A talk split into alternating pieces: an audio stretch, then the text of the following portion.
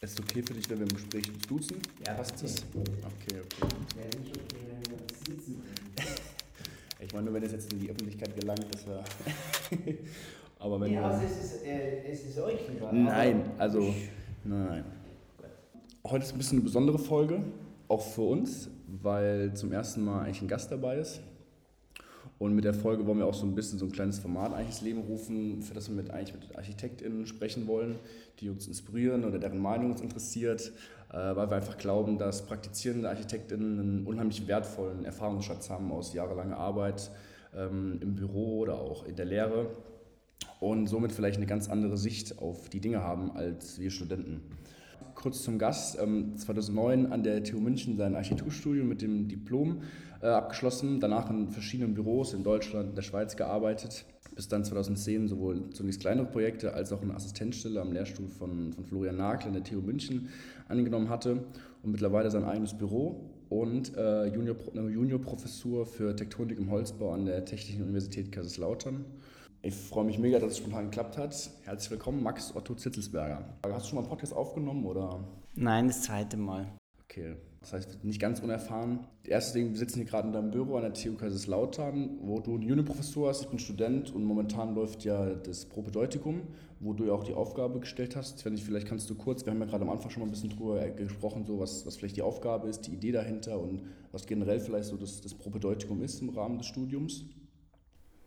Ja, äh, sehr gerne. Also vielen Dank für die Einladung. Ich freue mich. Ähm, ähm, das zum Propedeutikum, das ist, glaube ich, jetzt, äh, das gab es schon vor der Pandemie und es ist eigentlich jetzt in der Pandemie noch relevanter geworden, weil natürlich durch die digitale Lehre ähm, sich die Studierenden einfach nicht mehr sehen und jetzt am Anfang des Studiums eine Möglichkeit existiert, dass sie zusammen ein Projekt machen, auch wenn das pandemiekonform äh, so vonstatten geht, dass jeder da in seinem Bereich an seiner äh, Sache tätig ist. Aber so kann man doch in einem Arbeitsraum zusammenarbeiten und anderen über die Schulter blicken, wenn auch mit der nötigen Distanz, so aber doch lernen äh, von anderen. Das ist ja eigentlich das, was die Präsenzlehre ausmacht.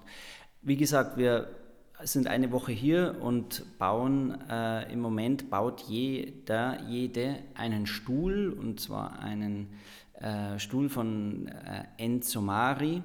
Er hat ja da das Design revolutioniert, indem er Open Source Design gemacht hat, in dem Sinne äh, einen Stuhl entworfen hat aus einfachsten Holzquerschnitten, die man sozusagen an jedem Baumarkt, an jeder Ecke eigentlich bekommt, einfache Latten und Bretter und damit ähm, versucht, eine Designikone zu schaffen und das hat er auch grandios äh, geschafft. Ist ein berühmter Stuhl geworden und es gibt eine ganze Serie von äh, Produkten, die er da noch dazu entwickelt hat. Und dieser Stuhl besteht aus einer einzigen Latte und einem einzigen Brett, die so schlau kombiniert sind, dass ein sehr, sehr stabiler, langlebiger Stuhl, den man sehr einfach realisieren kann, ähm, äh, entstanden ist. Und ähm, den musste jetzt jede und jeder von den Studierenden bauen und dann ein eigenes Farbkonzept dazu entwickeln und genau. Ich finde es interessant, weil mit diesen eine Latte, einfache Materialien, einfache Verbindungen, sage ich mal, ähm, das ist ja auch so ein bisschen, das ist eine ganz gute Überleitung jetzt zum Hauptthema dieser Folge eigentlich, ähm, auch so ein bisschen, was ich im Gespräch mit, mit dir rausgefunden habe, was auch du, was dich begeistert oder auch, ich habe auch andere Interviews angeschaut und angehört von dir schon, die im Internet äh, zu finden sind, so dass dieses, das Besondere irgendwie in dem Einfachen finden und die, die einfachen Konstruktionen zu gucken, dass man die gut macht und auch, was ich mitbekommen habe bei dir in der, in der Lehre, was den Entwurf angeht mal, dass man darauf Fokus lernt, dass die Studenten sowas lernen und auch, dass du ja so eine Faszination für das hast, was, ja, dass man vielleicht die Grundlagen sind, dass man das gut kann und die einfachen, gerade zum Thema Holzbau ja auch wieder eine Juniorprofessur. Der Übergang zum, zum Thema ist eigentlich, dass wir uns über Haltung unterhalten wollen.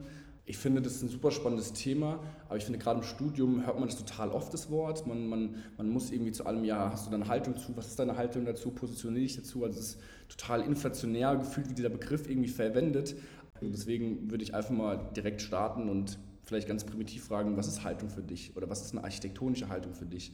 Weil ich habe mal, also du hast auch im Gespräch mit mir und auch im Interview, du bist ja nicht so der Fan von dem Wort Philosophie in dem Zusammenhang, ähm, aber wenn ein Architekt eine Haltung hat, was, was, was, was ist das für dich oder was ist für dich persönlich, was ist deine Haltung? Genau, ich bin ein großer, ähm, ich habe großes Interesse an Philosophie ähm, und insofern ich einfach weiß, ähm, wie wenig ich mich in diesem Bereich auskenne, finde ich es irgendwie anmaßend, wenn man als Architektin äh, auf seiner Homepage zu seiner Philosophie was sagen will, weil das einfach diesem Begriff überhaupt nicht gerecht wird. Ähm, also das dazu, also ich bin kein Kritiker der Philosophie, sondern eben dieses Begriffs zu sagen, ähm, ich habe, das ist meine Philosophie, ähm, weil das meistens ganz banale ähm, Überlegungen von Architekturbüros sind, die sie unter dem Begriff Philosophie subsumieren. Und was damit gemeint ist, ist dieses Haltungsthema. Und da habe ich, also zu diesem, zu diesem Thema Haltung habe ich ein ganz ambivalentes Verhältnis. Und es liegt daran, ähm, dass wenn man sich jetzt vorstellt, jemand hat eine Haltung. Das heißt, also wir, wir bemessen zum Beispiel auch PolitikerInnen daran, dass sie nicht permanent umfallen. Ja? Also, dass jemand sozusagen eine Meinung hat und die auch vertritt, wenn Gegenwind kommt. Das kann eine Qualität sein. Das kann aber auch eine Schwäche sein. Nämlich, wenn ich einfach merke, dass eine bestimmte Meinung, die ich mal hatte, äh, wenn mir auffällt, dass die eigentlich schwachsinnig war. Ich finde es ja auch ein Zeichen von Größe, jetzt egal ob es im Berufs- oder im Privatleben, wenn man einfach ich will nicht sagen Flexibilität, äh, flexibel ist, weil das hat so ein bisschen was Fähnchen im Wind äh, mäßiges, aber wenn man einfach bereit dazu ist, seine Gedanken, also Selbstreflexion ist ja in allen Lebensbereichen unfassbar wichtig, glaube ich, und wahrscheinlich meinst du ähnliches auch irgendwie, in, was die architektonische Haltung angeht, weil du hattest ja zum Beispiel auch mal über das Projekt in Landshut, deiner, deiner Heimatstadt, gesprochen, dieses Wartehäuschen mit dem freigestellten Uhrenturm oder freistehenden Uhrenturm, wo du auch meintest, ähm, dass du heute an, Sachen anders machen würdest. Also findest du auch vollkommen okay, also ich glaube, als Architekt ist man wahrscheinlich sein Leben lang auf der Suche nach irgendwie Haltung, man entwickelt sich ja immer weiter. Ähm, ja, ja, ganz genau. Also wenn ich sozusagen, ähm, ich habe jetzt mehr oder weniger seit knapp zehn Jahren mein, mein Büro äh, und ähm, wenn ich die Arbeiten betrachte, die ich in diesen zehn Jahren gemacht habe, dann würde ich eben einiges, was ich in den ersten drei, vier Jahren gemacht habe, so heute auf keinen Fall mehr wiederholen. Gleichwohl schäme ich nicht dessen, ich finde es weiterhin gut ähm, aber, äh, oder stehe weiterhin dahinter, so muss ich sagen. Aber ähm, ich habe mich, so würde ich mich zumindest selber versuchen einzustufen und das können natürlich andere, die von außen auf mich draufschauen, äh, eigentlich besser beurteilen als ich aus meiner Position raus. Aber ich würde jetzt mal für mich in Anspruch nehmen, äh, äh, sagen zu können, dass ich mich weiterentwickelt habe. Und da bin ich eigentlich auch froh. Und es gibt diesen schönen Satz von Louis Kahn, der gesagt hat, also unter 40 sollte eigentlich niemand äh, von Haltung sprechen. Und die habe ich auch noch nicht erreicht, die 40 und insofern, auch wenn ich nicht mehr weit davon entfernt bin, ähm, würde ich das auch so für mich in Anspruch nehmen. Die Frage ist, ob sich das verändern wird, wenn ich dann 40 bin und ich glaube gefühlt nicht. Also möglicherweise brauche ich noch ähm, weitere 10 Jahre, bis ich vielleicht 50 bin, bis ich mal so eine Schiene gefunden habe, weil mich schon nach Abschluss eines Projekts ganz neue Dinge interessieren und sogar schon nachdem ich begonnen habe. Das heißt, ich entwerfe was für eine Bauherrschaft und eigentlich dann sagt die Bauherrschaft im glücklichsten Falle, ja, so machen wir das jetzt. Und dann fange ich schon an nachzudenken, wie hätte man es eigentlich noch machen können. Und das ist bei mir schon Jetzt könnte man sagen, ja, das ist doch dann ein Fähnchen im Wind und vielleicht ist es tatsächlich auch so, aber mich interessiert so viel und ich entdecke immer, also Architektur ist so vielfältig und Architekturgeschichte, dass ich irgendwie täglich neue Phänomene entdecke, die mich dann interessieren und das Alte dann mir total schnell als total, oh, weißt du noch damals so vorkommt. Aber dann ist ja schon auch als Architekt dann wichtig, dass man so ein bisschen aussortiert irgendwann, oder? Also wenn man jetzt, weil du sagst, dich interessieren ganz viele Sachen und du hast ja ganz, ganz viel Input, man liest, man, man sieht andere Sachen, man, man fährt in den Urlaub, schaut sich Sachen an, auf Bildern schaut man sich Sachen an.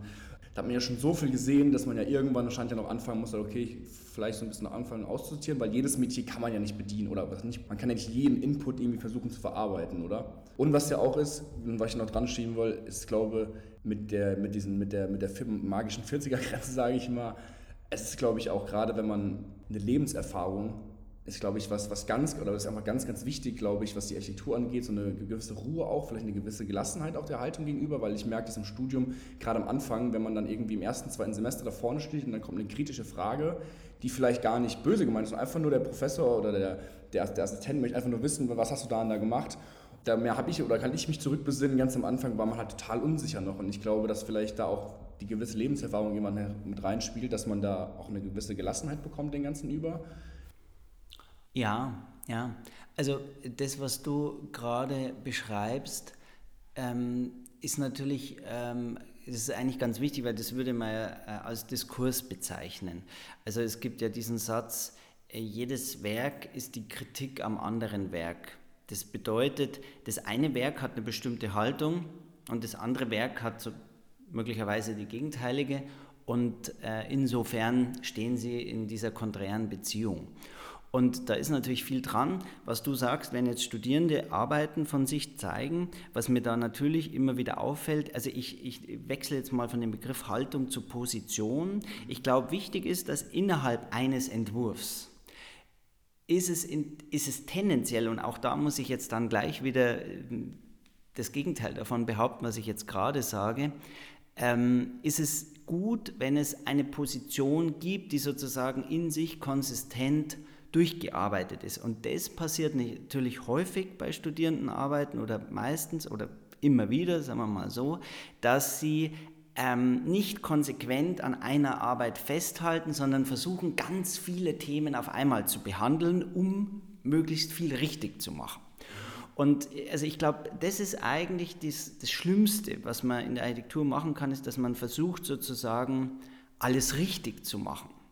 Und da muss ich an den Satz, an einen Satz meines Lehrers denken an der TU München, äh, Victor Lopez Cotelo, der mal zu einer sehr durchschnittlichen Studierendenarbeit, ich sage ganz ehrlich, sie war Gott sei Dank nicht von mir, gesagt hat, ähm, sie haben alles richtig gemacht, aber sie haben nichts verstanden.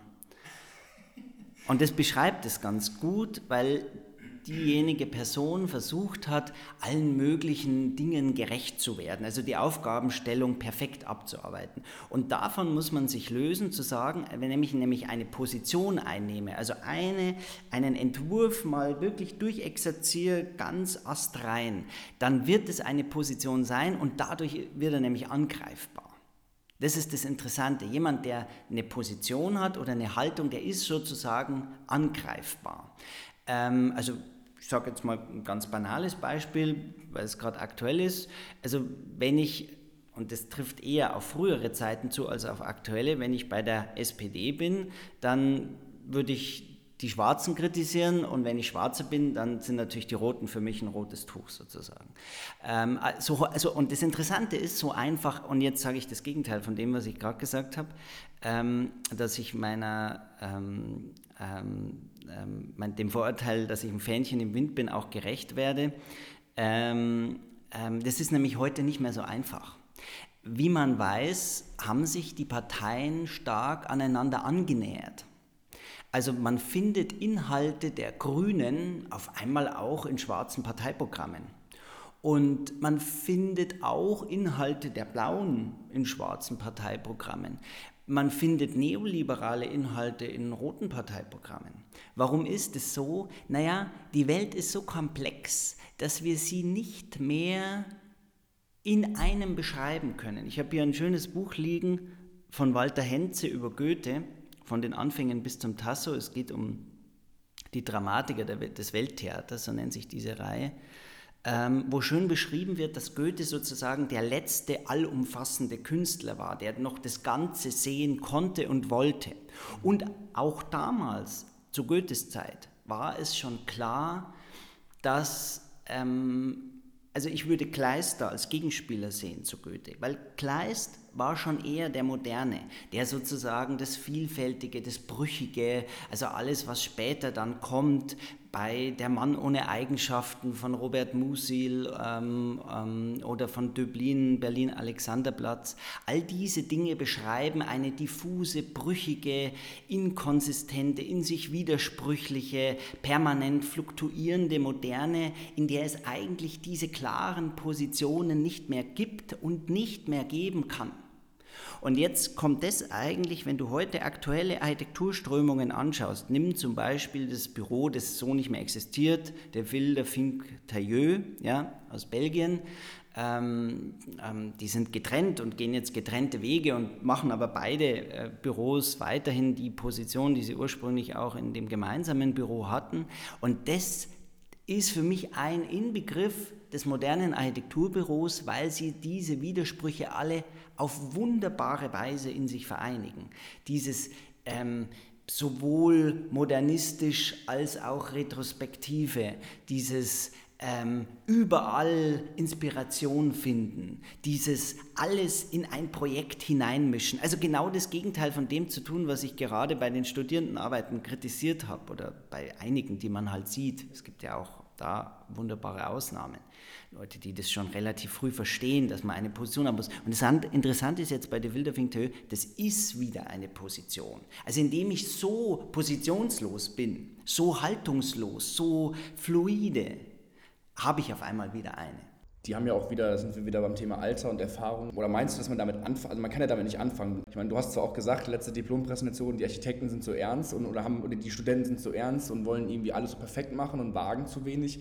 Aber es ist nicht so, dass, also so sehe ich das zumindest, dass man, wenn man am Anfang seines Weges steht, schon versuchen sollte, erstmal irgendwie Sachen in den Grundlagen, erstmal eine Klarheit zu haben. Weil ich glaube, also Herzog Dummerer war es, glaube zum Beispiel, die gesagt hat, du musst eine Typologie, musst du erstmal im Kern gut können, um es dann überhaupt weiterzudenken und weiterzuentwickeln. Weil das musst du ja erstmal als Student so die Grundlage, du musst irgendwie, den Grundriss fängst du ja auch nicht an, auf einmal, wie du mal gesagt hast, Augenzwinker sozusagen einzubauen oder irgendwie eine Ironie mit einzubauen, ähm, dass man als Student da vielleicht oh, das hört sich irgendwie so total nüchtern und total konservativ und seriös an, so dieses erstmal quasi das Einfache zu machen, das, das, das, die, die Grundlagen zu machen und dann wirklich weiterzuentwickeln und weiterzudenken.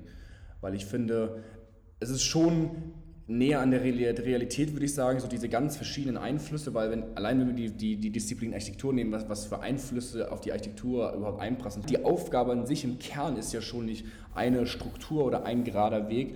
Warum sollte dann die Haltung auch quasi ein gerader Weg sein? Weil, wie du sagst, dann ist es vielleicht irgendwie ein ganz statisches Ding am Anfang wie der Politiker, der einfach gar nicht ja, rechts und links schaut und dann bricht es irgendwann zusammen, weil es einfach nur eine klare Struktur ist. Und ich glaube auch bei den, bei den Parteien, was du meintest, ist es ja auch so, ich, ich spreche Ihnen jetzt einfach mal das Gute zu, den guten Willen dabei, dass Sie ja eben eine breite Masse in der Gesellschaft einfach ansprechen wollen und müssen. Also schau dir unsere Gesellschaft an, guck hier, geh hier im Bau 1 rum und schau dir die Uni an. So, das, man braucht ja irgendwie diese, um diese Diversität, um einfach da ganz verschiedene, ganz verschiedene ja, Bereiche anzusprechen und verschiedene Menschen anzusprechen.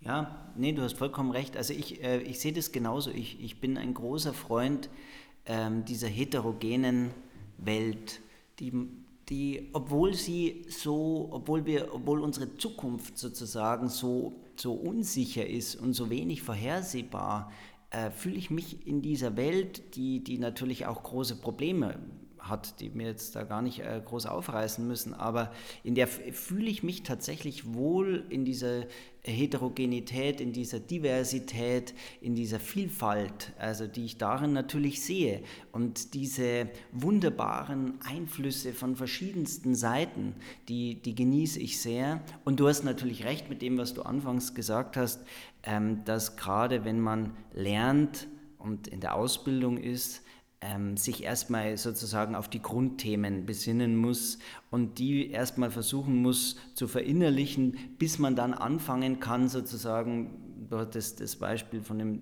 von der Typologie mit Herzog de Moreau genannt, das ist genau richtig, dann kann ich erst, wenn ich das begriffen habe, ähm, darüber hinausdenken. Dann bei all der Diversität und Unterschiedlichkeit, ich habe, äh, ich weiß nicht, ob du es kennst, von Alain de Botton, Architektur und Glück, das Buch. Da äh, finde ich es eigentlich ganz spannend, weil er so ein bisschen, er versucht, ja, philosophische Züge mit der Architektur irgendwie zu vereinen in dem Buch, auch und spricht darüber. Und da gibt es ein Beispiel, zum Beispiel ein Kapitel, das heißt, wie sollen wir bauen? Und relativ am Ende äh, beschreibt er oder hat, stellt er die These auf, Und da würde mich interessieren, wie du das siehst, ob du da einer Meinung bist oder vielleicht dir widersprechen würdest, dass ein Stück Haltung, ich setze es jetzt mal mit Schönheitsempfinden mehr oder weniger gleich, dass es schon in uns liegt. Weil wir Sachen, die wir schön finden, einen Teil von uns selber quasi darin finden. Ich weiß nicht, ob das jetzt zu verkopft ausgedrückt ist, aber er sagt halt, wir finden Dinge ansprechend oder schön, weil wir ein Stück von uns selber in den Dingen wiedersehen. Es ist dann so, dass man quasi ganz im Kern, also dass quasi eine Haltung immer weiter sich entwickelt, aber im Kern dann doch irgendwie, dass wir eine gewisse Richtung haben, eine gewisse Strömung haben, aufgrund, wo wir herkommen, wie wir aufgewachsen sind, was wir gesehen haben, wie wir zur Schule gegangen sind, dass das vielleicht einfach ein gewisses, dass es einen gewissen Kern gibt in der architektonischen Haltung? Ja, ähm, also an dieser Aussage, dass wir Dinge schön finden, weil wir sozusagen uns auf eine gewisse Art und Weise in ihnen spiegeln. Ähm, an der kann ich, glaube ich, nicht rütteln. Das Interessante ist die Frage natürlich, was ist in uns und welcher Teil von uns spiegelt sich in diesen Dingen weil ich einfach die Erfahrung gemacht habe, dass, also im Lauf, also wir haben im vierten Semester ähm, das Buch vorgelegt bekommen von Andrea de Plazes Architektur konstruieren und das war damals so, ähm, da waren Beispiele von Peter Merkli drinnen und ich kannte die Arbeit vorher von ihm und mein Zugang zu ihm hat mir aber also gänzlich gefehlt ähm, mit dem, was damals für mich Architektur war. Und ähm, das ist heute gar nicht mehr vorstellbar, dass man im vierten Semester eigentlich mit Peter Merkel noch nichts anfangen konnte. Ich würde meine Studenten heute ähm, äh, ähm, ordentlich schimpfen. Ähm, ähm, so, und ich habe aber, das Interessante war, es hat mich fasziniert in, in dieser Rauheit der Architektur, die, die, die, die ist so ruppig. Und dann habe ich einen Vortrag von ihm gehört, wo er wahnsinnig emotional über diese Dinge gesprochen hat und gesagt hat, dass er ein leidenschaftlicher Architekt ist. Und dann haben wir gedacht, der ist leidenschaftlich, ist interessant und dieses Werk, das ist mir so kühl und so unnahbar und so vorgekommen, aber es hat mich sozusagen nicht mehr losgelassen. Und dann habe ich, und heute ist das für mich ganz klar schön und für mich erkannt, okay, ich habe gelernt, diese Dinge schön zu finden. Und da kommst du natürlich ganz am Ende dann raus ähm, ähm, bei Warhols Satz, ähm, Everything is beautiful.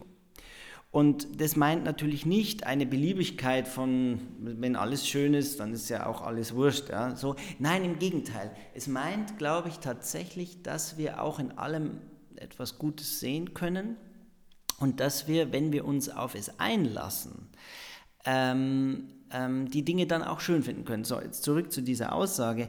Wenn natürlich ähm, ich mich spiegel, also weil ich etwas schön finde, entdecke ich etwas von mir in diesem Ding. In mir ist natürlich so wahnsinnig viel, genauso wie in jedem anderen von uns, dass wir ähm, natürlich permanent auch in uns selber neue Dinge entdecken können, neue Eigenschaften, neue Phänomene. Also darum ähm, versuche ich auch immer ein bisschen mit der Zeit zu gehen, ähm, weil ich einfach entdecke, dass ähm, das interessant ist. Und ähm, dann sind mir die alten Haltungen und Positionen auf einmal dann wieder ziemlich langweilig, weil ich mir denke, ja, ich möchte unbedingt das Neue ausprobieren. Jetzt weiß ich nicht, ob ich da diese Frage beantwortet habe, die du da gestellt hast, aber das ähm, ist mir zumindest gerade durch den Kopf gegangen, als du das gesagt hast. Also ich finde es super spannend, dass du gesagt hast, auch das Zitat von Warhol mit diesem, man kann, also everything is beautiful und man kann irgendwie die Schönheit in den Dingen auch erkennen und man kann es erlernen quasi. Weil ich muss zum Beispiel sagen, ähm, wir haben ja, oder ich habe ja bei dir zweimal den, den, den Fassaden-Workshop gemacht in der Oberpfalz äh, für, das, für das Lernhaus quasi im, im Freilandmuseum Oberpfalz.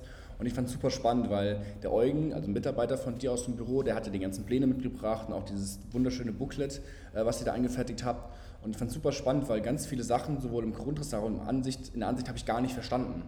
Ich konnte sie nicht nachvollziehen, ich habe sie nicht verstanden und, und fand sie auch komisch am Anfang, muss ich ganz ehrlich sagen.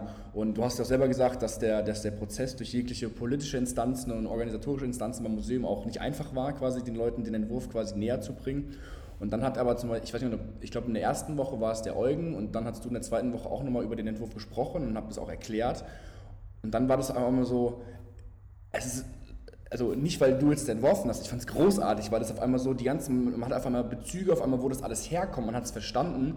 Und das war so ein Punkt, wo ich sagen würde, ich habe irgendwie die Schönheit dieses Entwurfs oder dieses Hauses erst quasi erlernt, weil ich habe vorher absolut null Bezug dazu gehabt, weil ich einfach mich mit der Geschichte nicht ähm, identifiziert habe. Allein der, allein der Anbau, dieser schräge Anbau, wo man denkt so, warum, das ist so eine klare Form, wo, Form, wo kommt es her? Aber das ist ja ein tief verwurzelter historischer Bezug ist und dann aber irgendwie in eine zeitgenössische oder in, in deine Architektursprache übersetzt und dass es auf einmal so eine Logik bekommt. Das fand ich so, oder auch die, die ähm, ähm, ja, die ganze Kubatur, das ist ja alles, oder der Dachüberstand, so die Dachneigung, das ist alles vom Bestand oder was vom Bestand von dem, vom Vorgängerbau, vom Vorgängerhaus kommt. Und das finde ich super spannend, weil wir hatten zum Beispiel auch in, in Wiesbaden, wo ich vorher den Bachelor studi äh, studiert hatte, mal ein, so ein Literaturseminar, das war studentisch, studentisch organisiertes Wahlfach und da haben wir auch mal ein Semester über das Thema Schönheit gesprochen und dann auch die Frage uns gestellt, gibt es sowas wie eine akademische Schönheit, so dass man, oder halt eine Schönheit, die man erst erkennt, so in der Architektur, in Gebäuden, ähm, die man erst versteht oder begreifen kann, wenn man sich damit beschäftigt, wenn man vielleicht Architektur studiert hat. Und das finde ich einen super, super spannenden Punkt, weil ich jetzt, das war jetzt so das erste Mal im, im, im, im, im richtigen Leben oder direkt in unmittelbarer Nähe dein, dein Entwurf von diesem Lernhaus, wo ich sage, das, das war so eine Erfahrung, wo ich sage, okay, man muss sich mit manchen Sachen einfach erst beschäftigen, um sie wirklich, um sie wirklich zu verstehen und um, um tiefgründiger quasi dahinter zu steigen. Das finde ich super spannend. Ja, ja, ja, das, das, das ist tatsächlich so ähm, die ähm, und auch ähm, das, die Schönheit in der Inkonsistenz finden, also in dem Nicht-Perfekten. Also wenn du einfach schaust, wie, wie heute Menschen, die äh, im Westen aufwachsen, wie die sich, ähm, wie die, wie die sich entwickeln und wie die sich konditionieren, dann sind wir natürlich permanent beeinflusst, beispielsweise von der Werbung, ähm, die ähm, ja, wunderschön in dem Sinne, dass sie wahnsinnig perfekt ist, gemacht wird.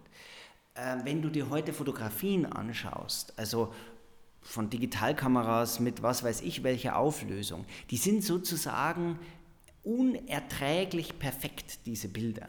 Ja?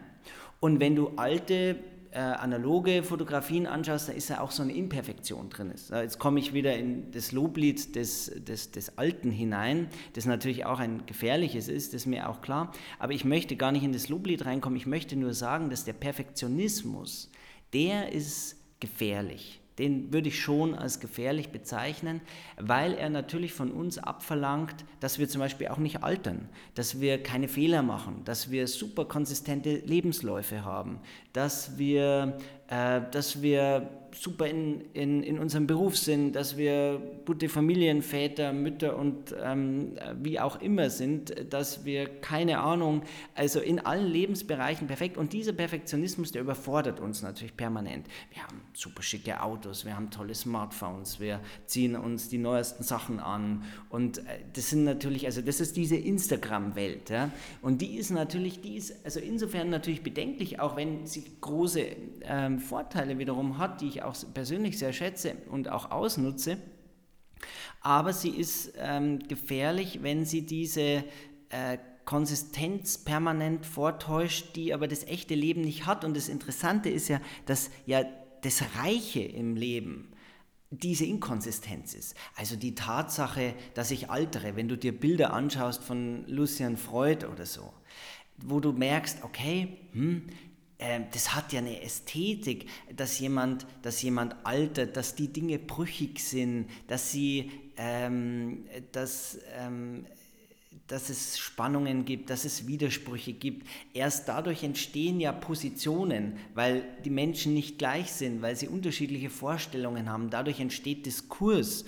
Und das ist ja das, was, was, man dann, was dann wieder natürlich gefährlich ist. Wenn Parteien auf einmal anfangen, überall präsent zu sein, ist es natürlich auch und, und sozusagen versuchen, alle Themen gleichmäßig zu bedienen, dann werden sie natürlich auch ähm, dann das ist so eine Art von Diskursvernichtung natürlich, weil die Positionen dann nicht mehr da sind. Und ähm, insofern muss ich jetzt sagen, ist es schon interessant, dass in den letzten zehn Jahren ähm, der Diskurs wieder stärker geworden ist. Hängt auch mit bestimmten äh, Parteien zusammen, ähm, die, die halt da jetzt auch reingegrätscht sind, sage ich mal, von rechts. Aber was, ich, ne, was natürlich eine sehr bedenkliche Entwicklung ist, aber der gute Effekt, einer der wenigen guten Effekte ist, dass es wieder den Diskurs angekurbelt hat. Und ich glaube schon, dass wenn wir wieder mehr Diskurs zulassen, ähm, dass auch dann ähm, ähm, die ähm, einfach auch, dann geht natürlich das, das, politisch, das Interesse am Politischen wird damit wieder höher. Und das ist ja auch verloren gegangen in den letzten Jahren. Natürlich, es hängt mit vielen Dingen zusammen, weil es uns so gut geht und so weiter. Aber man merkt natürlich permanent, dass also dieses Thema Haltung ist eigentlich ein wunderbares Thema, weil man eigentlich damit über die Welt reden kann und über alles reden kann, weil es hängt natürlich irgendwie alles von der eigenen Position oder auch Nicht-Position ab. Äh, absolut. Also ich finde vor allen Dingen dieses, was, was du meintest, das Thema Haltung irgendwie ähm, ja nicht nur auf die Architektur bezogen ist, sondern ich finde ganz, ganz viele Sachen, die man vielleicht in der Architektur, in seiner Haltung entwickelt, dass die ja auch aus persönlichen Positionen der gesamtgesellschaftlichen Situation irgendwie gegenübersteht. Also zum Beispiel das Thema Nachhaltigkeit, irgendwie ein kleiner, ein kleiner Kreislauf, dass man regionale Produkte benutzt, so ähnlich wie es jetzt bei, diesem, bei dem Lernhaus ist für das, für das Freilandmuseum, so man nimmt das Holz aus dem Wald direkt nebendran, ähm, man, man, man gibt Studenten die Möglichkeiten, irgendwie teilzuhaben und sowas. Das ist ja zwar jetzt ganz explizit in der Architektur, aber eigentlich ist es ja so, zumindest unterstelle ich das jetzt einfach mal, es ist ja auch einfach wahrscheinlich auch ein Resultat, Resultat irgendwie aus deiner, aus einer, aus einer Vorstellung, wie, wie du vielleicht, ich weiß nicht, wie du, wie du, wie du leben willst, was du, was, was du einfach für eine Position hast, was sich vielleicht ändern muss, was passieren muss in der Gesellschaft einfach.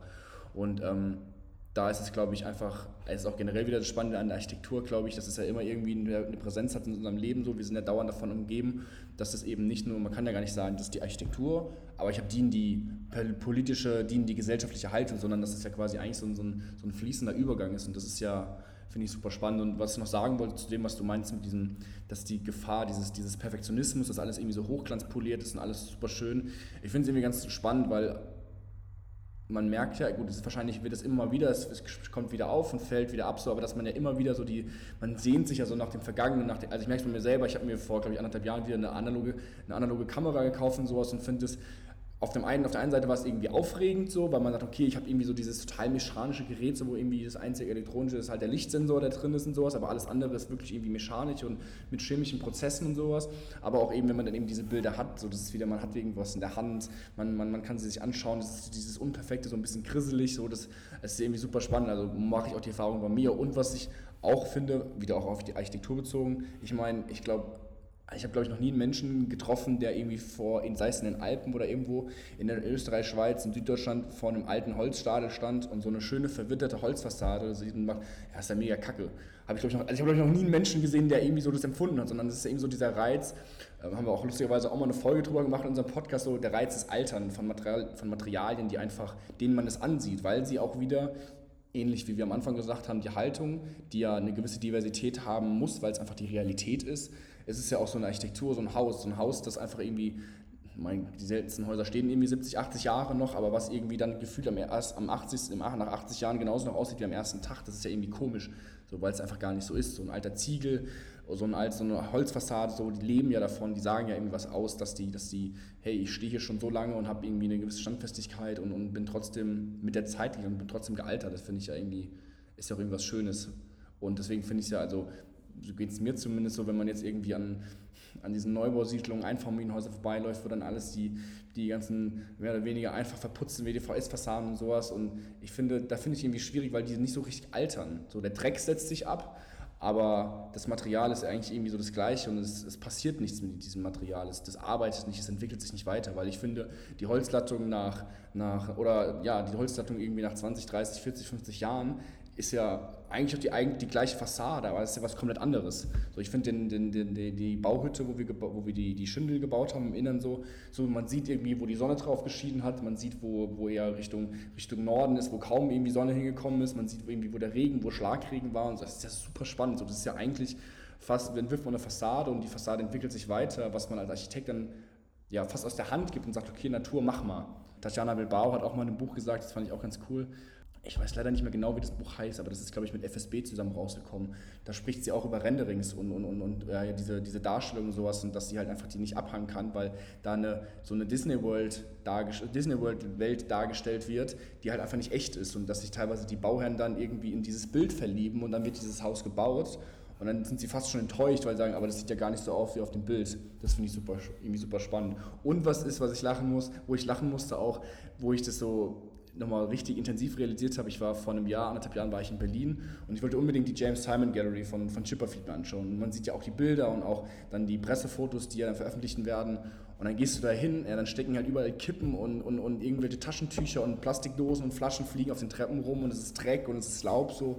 Und ich finde, das finde ich immer ganz lustig, wenn man so als Architekt sich Gedanken macht, das sieht so aus und man macht sich die Gedanken und dann kommt aber mal so der Alltag, fegt dann einmal so über das Gebäude drüber und dann merkt man so, ja, okay, man kann zwar ganz, ganz viel, viel planen, aber sobald das Haus da steht, hat man absolut keinen Einfluss mehr drauf.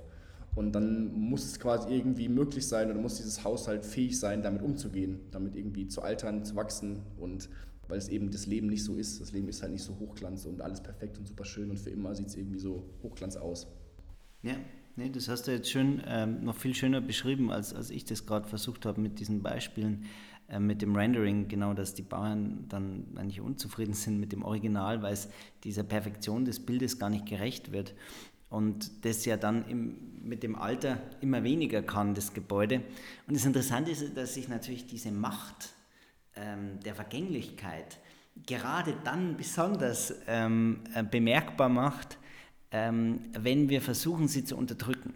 Also indem ich jetzt versuche, ein perfektes Haus zu machen, also ich sage jetzt mal weiße, moderne Neubausiedlung, wie du gerade äh, genannt hast, wäre mit dem Verbundsystem und dann drücken sich so langsam diese Verankerungen dem Verbundsystem, die eigentlich so dann durch, dann kommen die Dreckfahnen und, ähm, und, und das altert natürlich noch viel brutaler und hässlicher als die Dinge, als die Baustoffe, wo dieser Alterungsprozess sozusagen immanent schon mit drinnen steckt, wie der Ziegel, auch wie der Beton, wie das Holz, wie, wie du es beschrieben hast.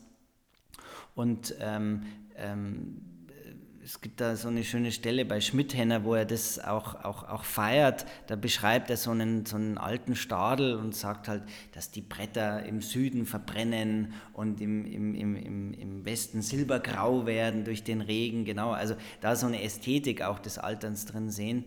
Ähm, ähm, nee, das, das ist so. Und du merkst es natürlich auch an Leuten, die, die den Alterungsprozess versuchen mit aller Gewalt zu verhindern durch Operationen und so weiter, dass die im Alter ja ganz besonders schauerlich äh, ähm, dann, dann sind. Es ist jetzt vielleicht äh, vielleicht eine, einfach eine persönliche Meinung, aber, aber also zumindest äh, meine ich das darin auch zu sehen, dass sich das dann ganz besonders gravierend bemerkbar macht eigentlich. Ich weiß es nicht, ja. Aber ähm, es ist natürlich auch schön in so einer perfektionistischen, das hat auch was mit, mit so einer Technikaffinität zu tun. Aber ich möchte da gleichzeitig auch wieder sagen, ähm, das, das, Gegenteil davon ist jetzt die Technikkritik macht auch wieder keinen Sinn. Also wenn ich jetzt alles kritisiere, was technisch ist und was Hightech ist und was perfektionistisch ist und dann das Gegenteil davon, keine Ahnung. Also jetzt, dass wir wieder alle in Steinhütten leben, ähm, ist auch nicht richtig. Also ich glaube, man muss irgendwie, und das ist auch was Typisches für die Moderne, ähm, wir müssen so einen gesunden Zwischenweg finden. Natürlich hat das Perfekte auch seinen Reiz und auch seine Ästhetik. Also das ist, das ist auch wieder klar. Und ähm, es ist interessant, dass, dass wir eigentlich permanent changieren müssen und da bin ich wieder bei der Haltung. Wir können nicht sagen, das Perfekte ist grundsätzlich schlecht, obwohl ich das gerade vorher so gesagt habe, und das Imperfekte grundsätzlich gut es gibt so, also die Kunst will ja auch zum Beispiel, also weil das Leben so unperfekt ist, ist die Kunst so interessant, weil in der Kunst sozusagen das, was uns sozusagen im Echten nicht möglich ist, auf einmal in so einem, auf so einer gewissen theoretischen Ebene ist es möglich sozusagen. Und insofern hat natürlich die Kunst auch wieder was Perfektes, weil uns sozusagen das Leben zu imperfekt ist, brauchen wir die Kunst, um es zu ertragen, sage ich jetzt mal. Und es hat natürlich dann auch auf einmal wieder seine Qualitäten. Ja? Also insofern ähm, man kann nicht grundsätzlich sagen, das Perfekte ist schlecht und das Imperfekte gut. Es ist, glaube ich, in diesem Dualismus entsteht eigentlich die Spannung und die Kraft und das eigentlich dieses, dieses, ja, dieses Lebenselixier auch. Ich glaube, das ist, es ist ja auch ein ganz wichtiger Bestandteil, dass man ähm, also zunächst mal glaube ich, ist es auch ähnlich wie am Anfang von der Haltung wieder. Man muss irgendwie so eine gewisse Diversität haben. Also man muss sowohl vom Perfekten als auch zum Imperfekten, äh, zum Nicht-Perfekten, dass man einfach beides, quasi beides auf dem Schirm hat, in Anführungszeichen, für sich irgendwie seine Schlüsse rauszieht. Und es ist ja auch so ein bisschen, gut, es liegt vielleicht auch ein bisschen so in der, in der Natur des Menschen, so der Hang zum Wahnsinn, so dieses Perfekte, das wirklich auf die Spitze treiben und sowas. Und ich glaube, dass das ja auch ähm, ich glaube auch, dass es immer förderlich ist, manchmal sich einfach sich vor Augen zu halten. Sowas wäre quasi die Theorie, so die ist ja ähnlich wie, ich finde es immer ganz spannend, wenn halt, wenn, wenn Architekten, die eine ganz radikale Haltung hatten, zum Beispiel früher, also sei es irgendwie, wie zum Beispiel Mies, sagen wir mal, der irgendwie Sachen ganz auf die Spitze getrieben hat, wo ich finde, auch wenn man das jetzt, ob man das jetzt gut findet oder nicht gut findet, ist es, glaube ich, wichtig, dass man solche Menschen hat, weil ich glaube, man muss Sachen irgendwie halt aus, oder man muss irgendwie ja, so dieses Grenzen überschreiten. Man, zwar, man kann zwar irgendwie drei Schritte zurück machen, aber sobald man da irgendwie nur einen Schritt zurück macht, ist man ja trotzdem Fortschritt gemacht. So, man muss erstmal gucken, so, was ist das Maximum, was ist irgendwie ausreizbar, was so dieses, was ist so das, ja, das, das Maximum und ich finde, dadurch ist man, hat man ja auch einen Fortschritt. Wenn man aber einen gesunden Menschenverstand natürlich behält, das ist, glaube ich, ganz, ganz wichtig, dass man okay, man muss sich klar werden, okay, das ist, eine, das ist eine Utopie oder das ist irgendwas, das ist was ganz Extremes, so, das ist jetzt eine Vorstellung aber wir spielen immer noch hier quasi im echten Leben und dann kann man ja trotzdem seine gewonnenen Erkenntnisse aus dieser Utopie Anführungszeichen des Perfektionismus irgendwie ziehen und für sich mitnehmen und wieder weiter verarbeiten in, in, in seinen Entwürfen. So kann ich mir das zumindest vorstellen. Ich habe noch was anderes und zwar ist es ein bisschen ein kleiner Bruch um, zum Thema Haltung nochmal und Haltung entwickeln. Äh, ich habe mir ein Interview mit Armando Sattler angehört und ich finde es ganz spannend, weil er hat gesagt, ähm, und du hast auch ein, du hast ein ähnliches Zitat, nur auf was anderes gebracht. Ähm, er hat gesagt, dass er, als er in die Lehre gegangen ist, war er damals gezwungen, eine Haltung oder einen Standpunkt zu beziehen, weil er einfach, weil du ja wissen musst, wie lehre ich, was, was, was, was möchte ich den Studenten vermitteln. Und du hast mal im Interview gesagt, wenn man sich selbstständig macht, ist man mehr oder weniger ja gezwungen, irgendwie eine, eine Position zu, zu beziehen oder eine Haltung zu bringen, weil man ja einfach, weil du auch so auf die Frage, warum du dich selbstständig gemeint hast, hast du gemeint, so, du wolltest einfach, du wolltest bauen, du wolltest anders bauen, als was zum damaligen Zeitpunkt quasi Architektur genannt wurde. Und jetzt hast du ja beide Erfahrungen gemacht, also du bist sowohl selbstständig, hast dein eigenes Büro und bist in die Lehre gegangen waren das zwei unterschiedliche Entwicklungen deiner Haltung oder war das eigentlich so, okay, du hast irgendwie erst den einen Schritt gemacht und das andere war eigentlich eine Fortführung der Entwicklung deiner Haltung?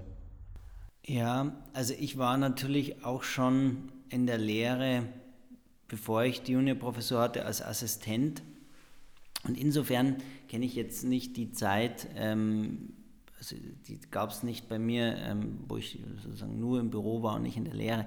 Mir hat es auf jeden Fall immer geholfen, die Lehre äh, die immer parallel lief zu meiner praktischen Tätigkeit, die Dinge, die ich praktisch mache, zu reflektieren. Und ich glaube aber, also selbst wenn ich, nehmen wir mal an, warum auch immer nicht in der Lehre wäre, dann hätte ich ein persönliches, ganz intensives Interesse daran, mich selber zu reflektieren. Und das ist natürlich das, was natürlich dann auch ähm, die überhaupt erst die Grundlage ist, dass man eine Position einnehmen kann und dass man, äh, indem man nämlich über die Dinge nachdenkt, die man macht. Und das äh, passiert natürlich im Planeralltag, Planerinnenalltag natürlich permanent, dass du gar keine Zeit mehr hast, die Dinge zu reflektieren, die du tust, weil ähm, über die, so wie halt heute gebaut wird und entwickelt wird, in dieser Geschwindigkeit, in dieser Planungsgeschwindigkeit, wo es so viele Vorschriften und Besprechungen und FachplanerInnen gibt und DIN-Vorschriften und HAI-Novellierungen und dann doch wieder keine HAI mehr und ähm, was weiß ich, also in all diesem Wahnsinn vergisst man eigentlich über die Sache nachzudenken, die man eigentlich machen will.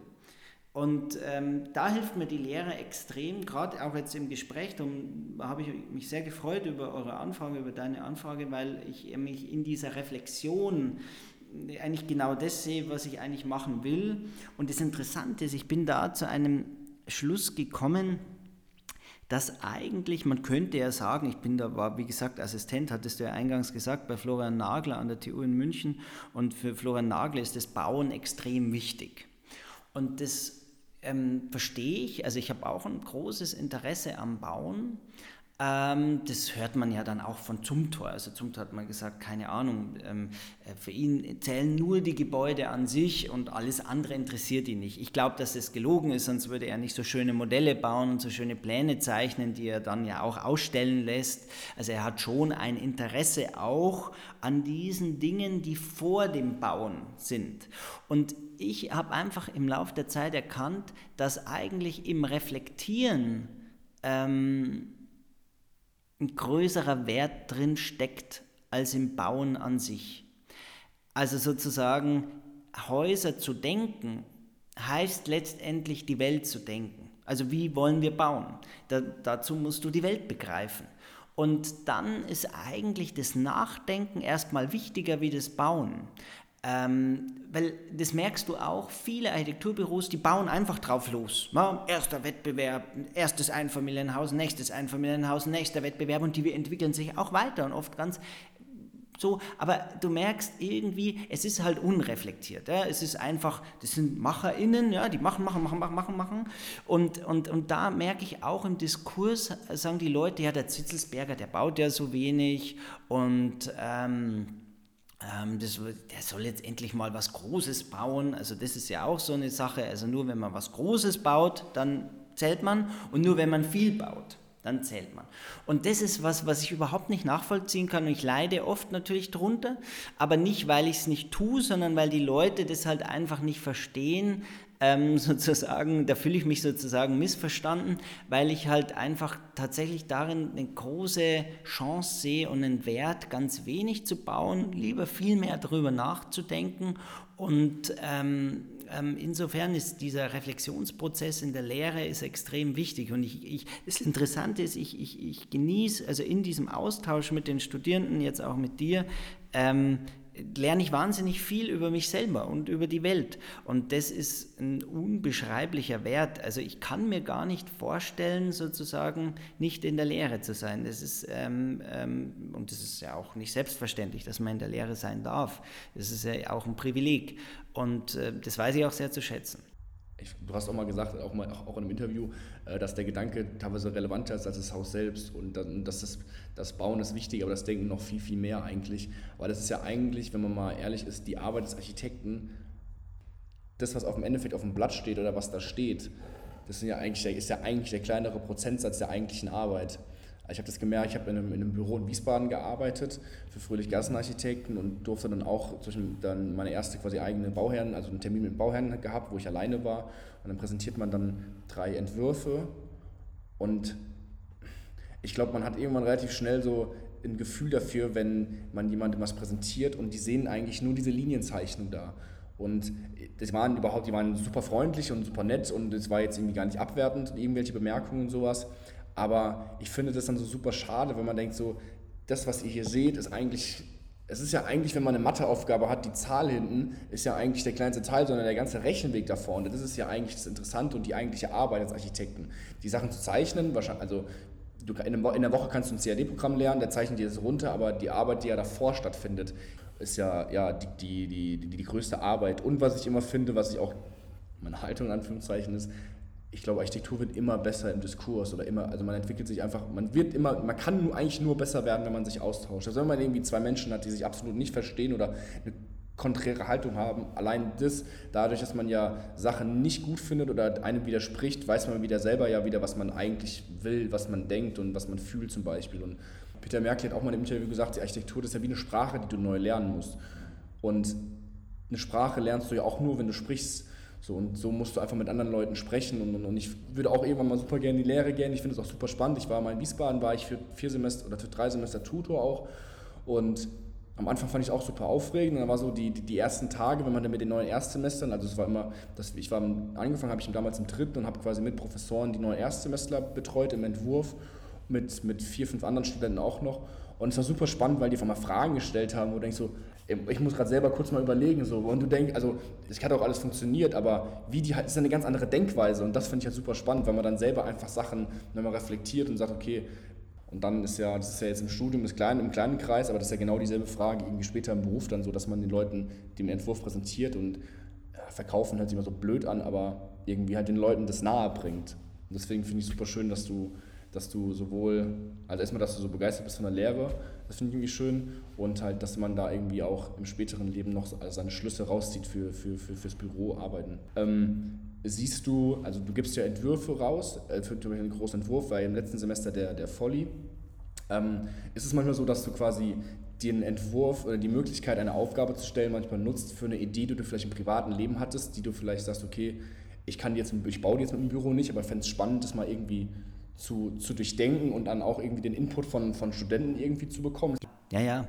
Also die, die, Lehr, die äh, Lehre und Praxis oder Praxis und Theorie hängen ganz eng miteinander zusammen. Ich kann mich gar nicht, ähm, ähm, das kann ich gar nicht voneinander trennen. Und insofern ähm, finde ich es auch wahnsinnig, also ich habe ja einen Instagram-Kanal, in dem sowohl Büroprojekte als auch Projekte in der Lehre drin sind und bei der Internetseite ist es genauso. Und das ist einer gewissen Pragmatik geschuldet, weil es halt einfacher ist, ähm, nur einen Kanal zu bedienen als zwei. Aber es ist eben auch dieser Haltung, sind wir wieder beim Thema geschuldet, dass das für mich eins ist, Theorie und Praxis. Und ich natürlich ähm, permanent ähm, arbeitet mein Gehirn und, und produziert neue Gedanken und ähm, äh, die ich dann erstmal und ich habe dann Interesse, die auszuprobieren.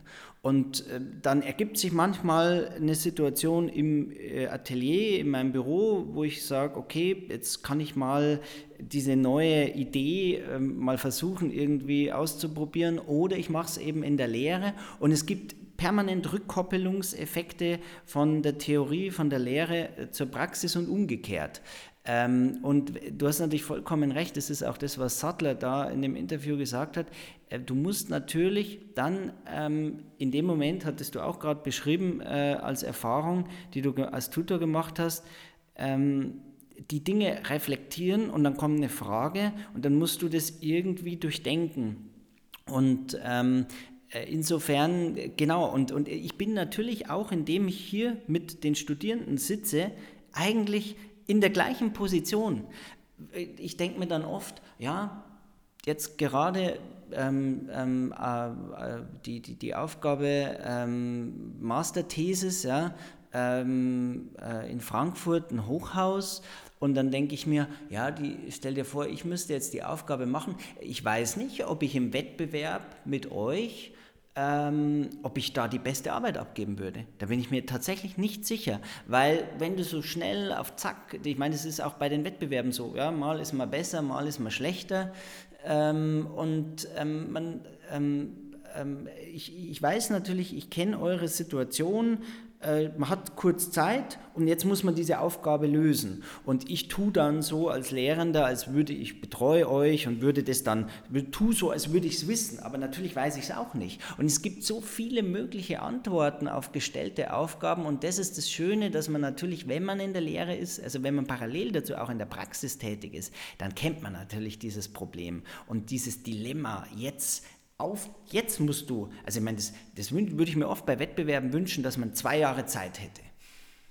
Und dann, weil dann würdest du mal, jetzt würde ich mal was machen. Und tatsächlich mit Bauherren oder, oder, oder AuftraggeberInnen gehe ich tatsächlich so um. Die lasse ich oft ziemlich lange warten. Und es hat was damit zu tun, dass dieser Gedanke langsam reifen kann. Das ist wahnsinnig viel wert. Wir haben einen Bauherrn aus der Schweiz, für den wir schon seit, glaube ich, drei oder vier Jahren arbeiten und der hat wahnsinnig viel Geduld. Und das ist wunderbar. Also das genieße ich. Und die meisten Bauherren, für die wir dann auch tatsächlich was realisieren, ähm, die bringen wahnsinnig viel Zeit mit. Und ähm, das Schöne ist, ich, ich bin auch in der Lehre so, ähm, eigentlich am liebsten würde ich gar nicht benoten, weil ähm, mir eigentlich der Diskurs allein schon reicht. Und das ist ja, was soll es mehr geben als Diskurs? Das Interessante ist, dass ich es vielleicht in einem Jahr, würde ich das vielleicht anders bewerten. Und das ist natürlich auch, ja, dann würde man ja sagen, ja, das ist ja total beliebig, was du da dann machst. Ähm, aber in jedem Fall finde ich diesen Austausch wahnsinnig bereichernd, ähm, ähm, weil er mir hilft sozusagen beim Nachdenken und ich profitiere, ja, ich profitiere auch tatsächlich von der Lehre und nehme viel mit als von Erkenntnissen, die ich hier gewonnen habe, ähm, in mein Büro und umgekehrt. Also das ähm, ist in jedem Fall so. Ich finde es irgendwie ähm, super aufschlussreich, weil, also was du gerade gesagt hast, auch mit diesem Gedanken, so dass du gar nicht weißt, ob du jetzt quasi einen besseren Entwurf abgeben würdest als jeder Student oder als wir Studenten, weil ähm, ich weiß nicht, ich habe mich selbst oft schon auch erwischt, wo ich mir denke, so, oh, mich würde echt mal interessieren, was jetzt der, der Herr so und so oder der, halt der, mein, mein, mein Professor in dem Semester, irgendwie, was der jetzt zum Beispiel entwerfen würde, wie das aussehen würde. So, das finde ich irgendwie einen super spannenden Gedanken. Ist natürlich auch irgendwie nicht das, das Rätsels Lösung, weil dann hast du halt einen Entwurf von jemand anderem und der wäre halt genauso aussagekräftig für dich wie wahrscheinlich die Entwürfe der anderen Studenten so. Ähm, aber das finde ich immer super spannend, weil ja auch die durch Professoren, die, oder wenn jemand eine Aufgabe stellt, sich auch was dabei denkt. Und ähm, das finde ich irgendwie finde ich super spannend und finde ich, find ich ja toll, dass du da, dass du, dass du dafür für, fürs Büro auch da dann deine Schlüsse ziehst und das irgendwie auch ja, irgendwie so immer miteinander abgleichst. Und also ich finde auch selber, selber mit jedem, den ich gesprochen habe, der irgendwie während dem Studium arbeitet, dass es irgendwie super spannend ist, immer so, den, so ein bisschen so dieses, okay, ich lerne jetzt das da, nehme das dann mit quasi in diese Welt und aus der Welt nehme ich das wieder quasi mit in die Uni und dass man dann immer so ein bisschen das Ganze, das Ganze abgleicht, weil Du hast mal, du hast mal den, irgendwie die, die, die Metapher gebracht, so dass das Studium quasi irgendwie wie Schwimmen im Trockenen ist. Und dann kommt man ja ins Büro und, und ich glaube, dass das ganz, ganz hilfreich ist auch für, fürs Studium, wenn man irgendwie früh anfängt zu arbeiten oder irgendwie in einem, in einem Büro arbeitet. Und, und äh, ich habe zum Beispiel bei mir im Praktikum damals, ich bin irgendwie direkt, ich habe in Frankfurt Praktikum gemacht, großes Büro, Hochhaus in Frankfurt, Ausführungsplanung. Und am Anfang dachte ich so, boah, ich habe gar keinen Bock drauf und irgendwie ist das alles so, ich habe gar keinen Bezug zu diesem Projekt. Das ist ein riesen Maßstab, der für mich als Fünfsemester null zu begreifen ist. Aber dann fand ich es irgendwie super spannend, weil man dann auch trotzdem irgendwie in diesen kleinen, ich habe dann Details gezeichnet und durfte auch Sachen selber entwickeln, Details und sowas trotzdem kann man da auch irgendwie wieder, sind wir beim Thema Haltung, so kann man da ja auch irgendwie eine Haltung wieder entwickeln und sagen, okay, ich, ich sehe das so und so und deswegen möchte ich, dass jetzt irgendwie dieses Geländer so gefügt ist, dass man die Verbindung nicht sieht oder was auch immer. So, das finde ich irgendwie finde ich super spannend und habe dann da auch so ein bisschen die, die, das Interesse und die Liebe für dieses fürs Baukonstruktive irgendwie für mich auch mit ins Studium genommen und dann da quasi das weiterentwickelt. So, das war quasi ein Beispiel, wo ich sage, wo das irgendwie wo ich versucht habe, für mich so diese beiden Welten in Verbindung zu bringen und, und das eine, bei dem einen was zu lernen, für das andere. Ähm, wie war das bei dir während dem Studium? Hast du, also hast, wie hast du, hast du früh angefangen zu arbeiten? War das ein Thema bei dir beim Diplom? Oder wie war das generell bei dir ähm, während dem Studium? Weil ich finde es immer spannend.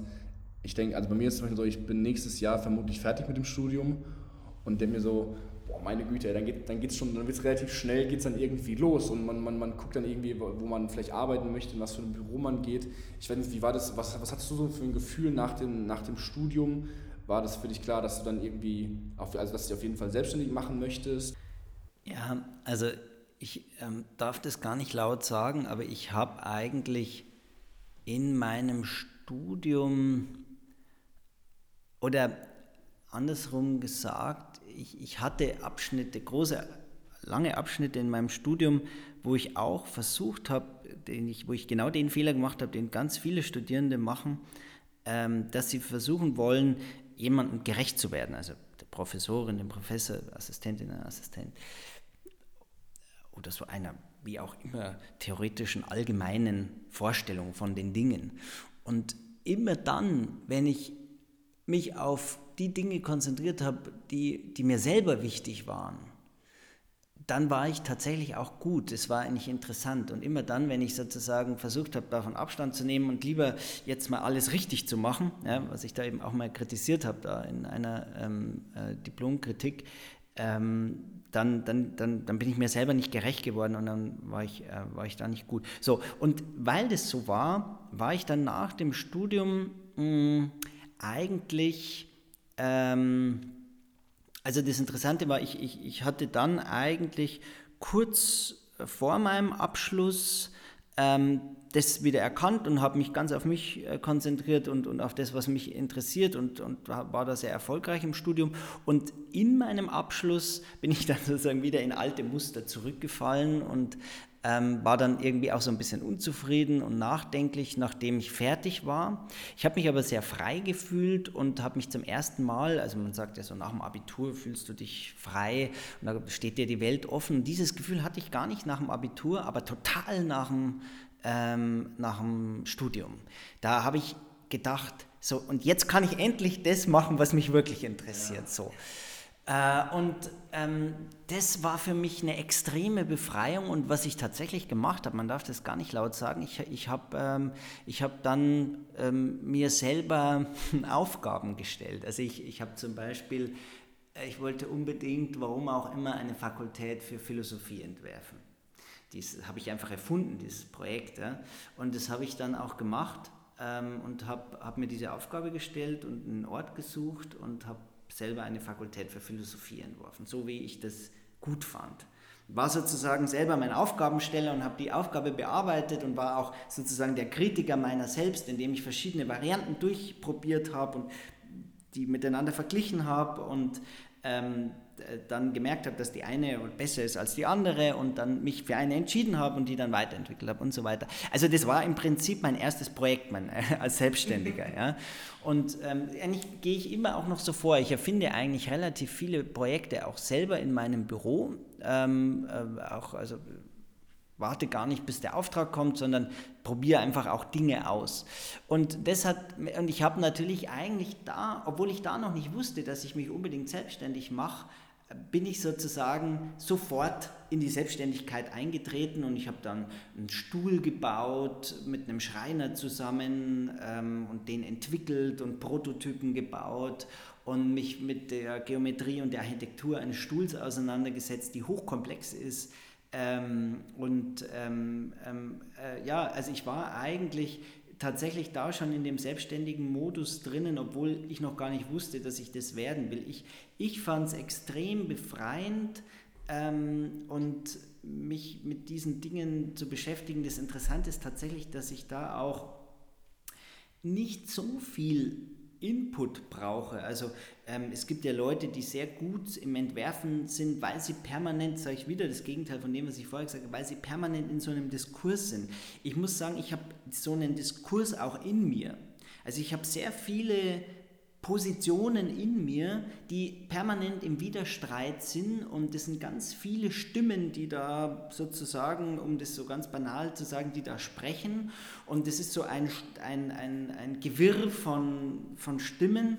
Und ähm, ich, ich, ich kann tatsächlich, ähm, wenn ich Dinge entwickle, wenn ich ein Projekt entwickle, ähm, habe ich die KritikerInnen-Stimme in, in, mir, die verschiedenen Positionen, die sagen, hey, das musst du doch jetzt so machen und die andere Stimme sagt, nein, das musst du jetzt so machen. Also ich tue das jetzt so, ist jetzt nicht so, dass ich jetzt da irgendwelche Stimmen höre, ich meine, das ist klar, aber ich, ich weiß natürlich, dass es diese verschiedenen Haltungen gibt und in diesem Haltungsstreit befinde ich mich auch permanent selber. Ich werde sozusagen permanent hin und her geworfen zwischen diesen Positionen.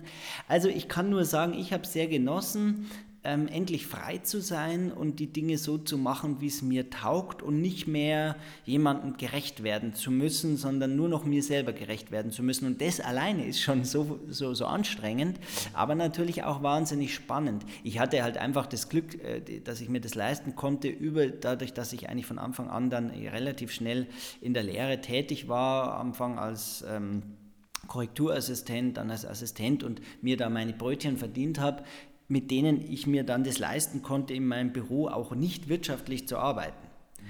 Ähm, ähm, und das, also das Schlimmste ist natürlich, da bin ich da auch schon, höre ich immer hellhörig hin, wenn es um Grundeinkommen geht, denn das schafft einfach Freiheit. Finanzielle Freiheit ist natürlich ein großer Vorteil und das können sich nicht alle leisten, aber ich hatte eben dieses Glück mit der Assistenz, ähm, dass ich mir das leisten konnte und dadurch, ähm, das ist natürlich auch genugtuend. Ähm, also ich ähm, habe ja auch nicht groß in Büros gearbeitet, nicht lange.